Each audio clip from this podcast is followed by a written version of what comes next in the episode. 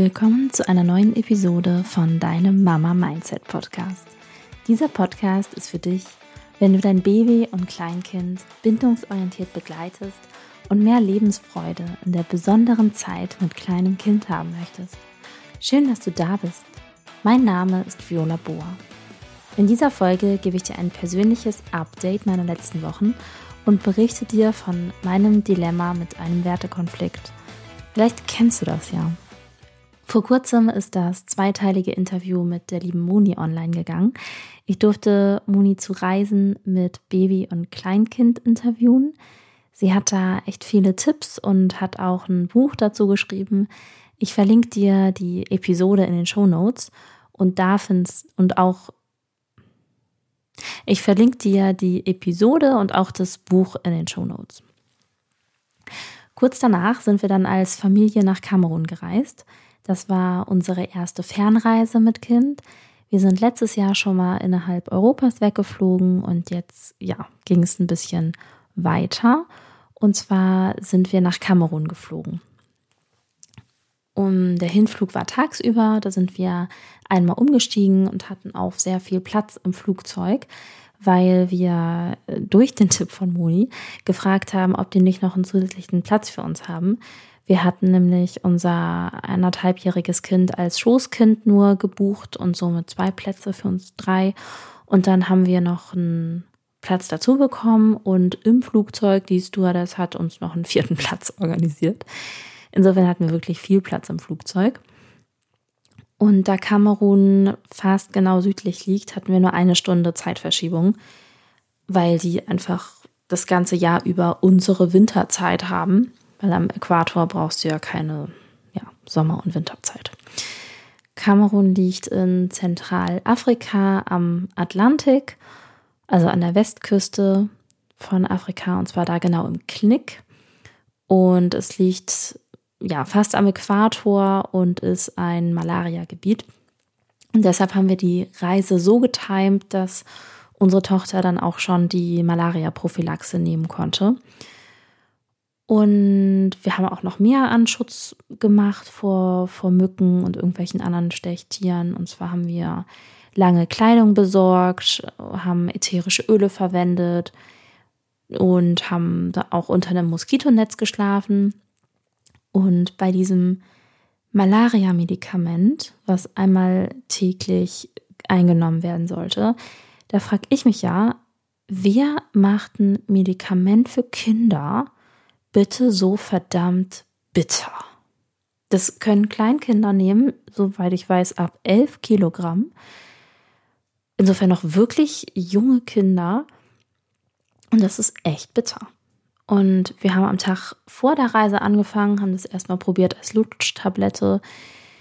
Mit Vitamin D geht das immer super. Das lutscht unsere Tochter so weg und findet sie ganz nett. Ähm, nö. Also das war nicht so cool.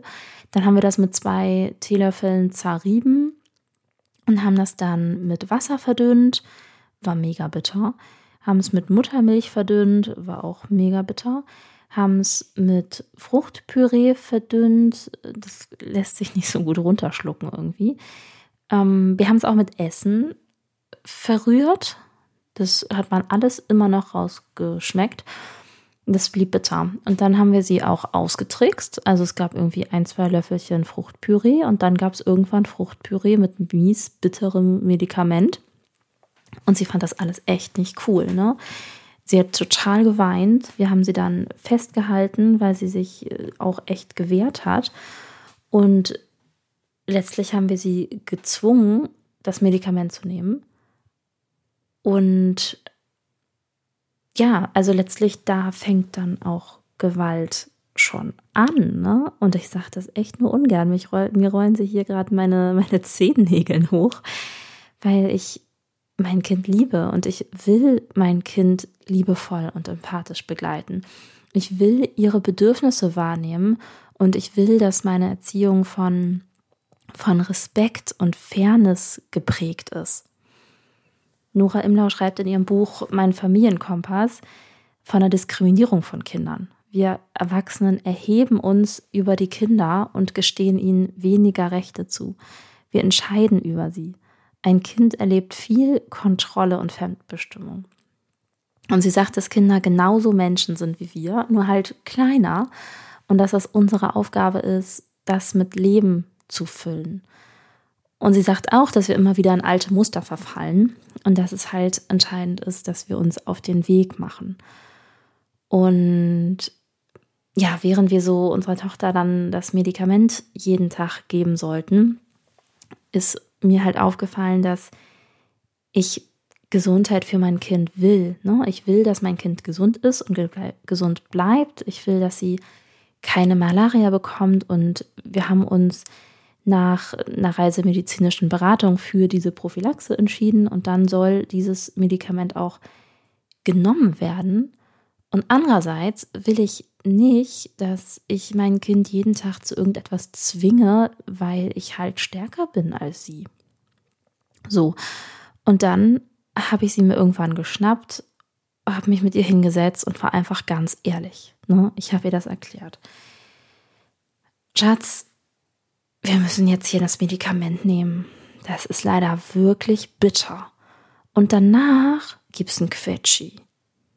Ich bin jetzt überhaupt nicht für Quetschis, weil ähm, das totale Mullproduktion ist und ich das überhaupt nicht nachhaltig finde. Und in diesem Fall finde ich das nach so einem fiesen Medikament schon auch angebracht, dass das Kind einfach was Süßes bekommt, um diesen blöden Geschmack wieder loszubekommen. Und ich war echt erstaunt, es gab mega viel Kooperation. Also, es versteht mich nicht falsch, das war jetzt kein, ach Mama, wenn du fragst, dann nehme ich das Medikament mit einem Lächeln. Nein, es gab auch noch Tränen und ja, sie fand es auch blöd, aber viel weniger blöd. Und es waren keine verzweifelten, bitteren Tränen. Das war kein Blick, der ausgesagt hat, ihr Verräter, ich dachte, wir wären Freunde. Sondern es war einfach ein Weinen, weil sie es halt blöd fand. So. Und das kann ich auch nachvollziehen. Das ist blöd und mir hat auch nicht gefallen.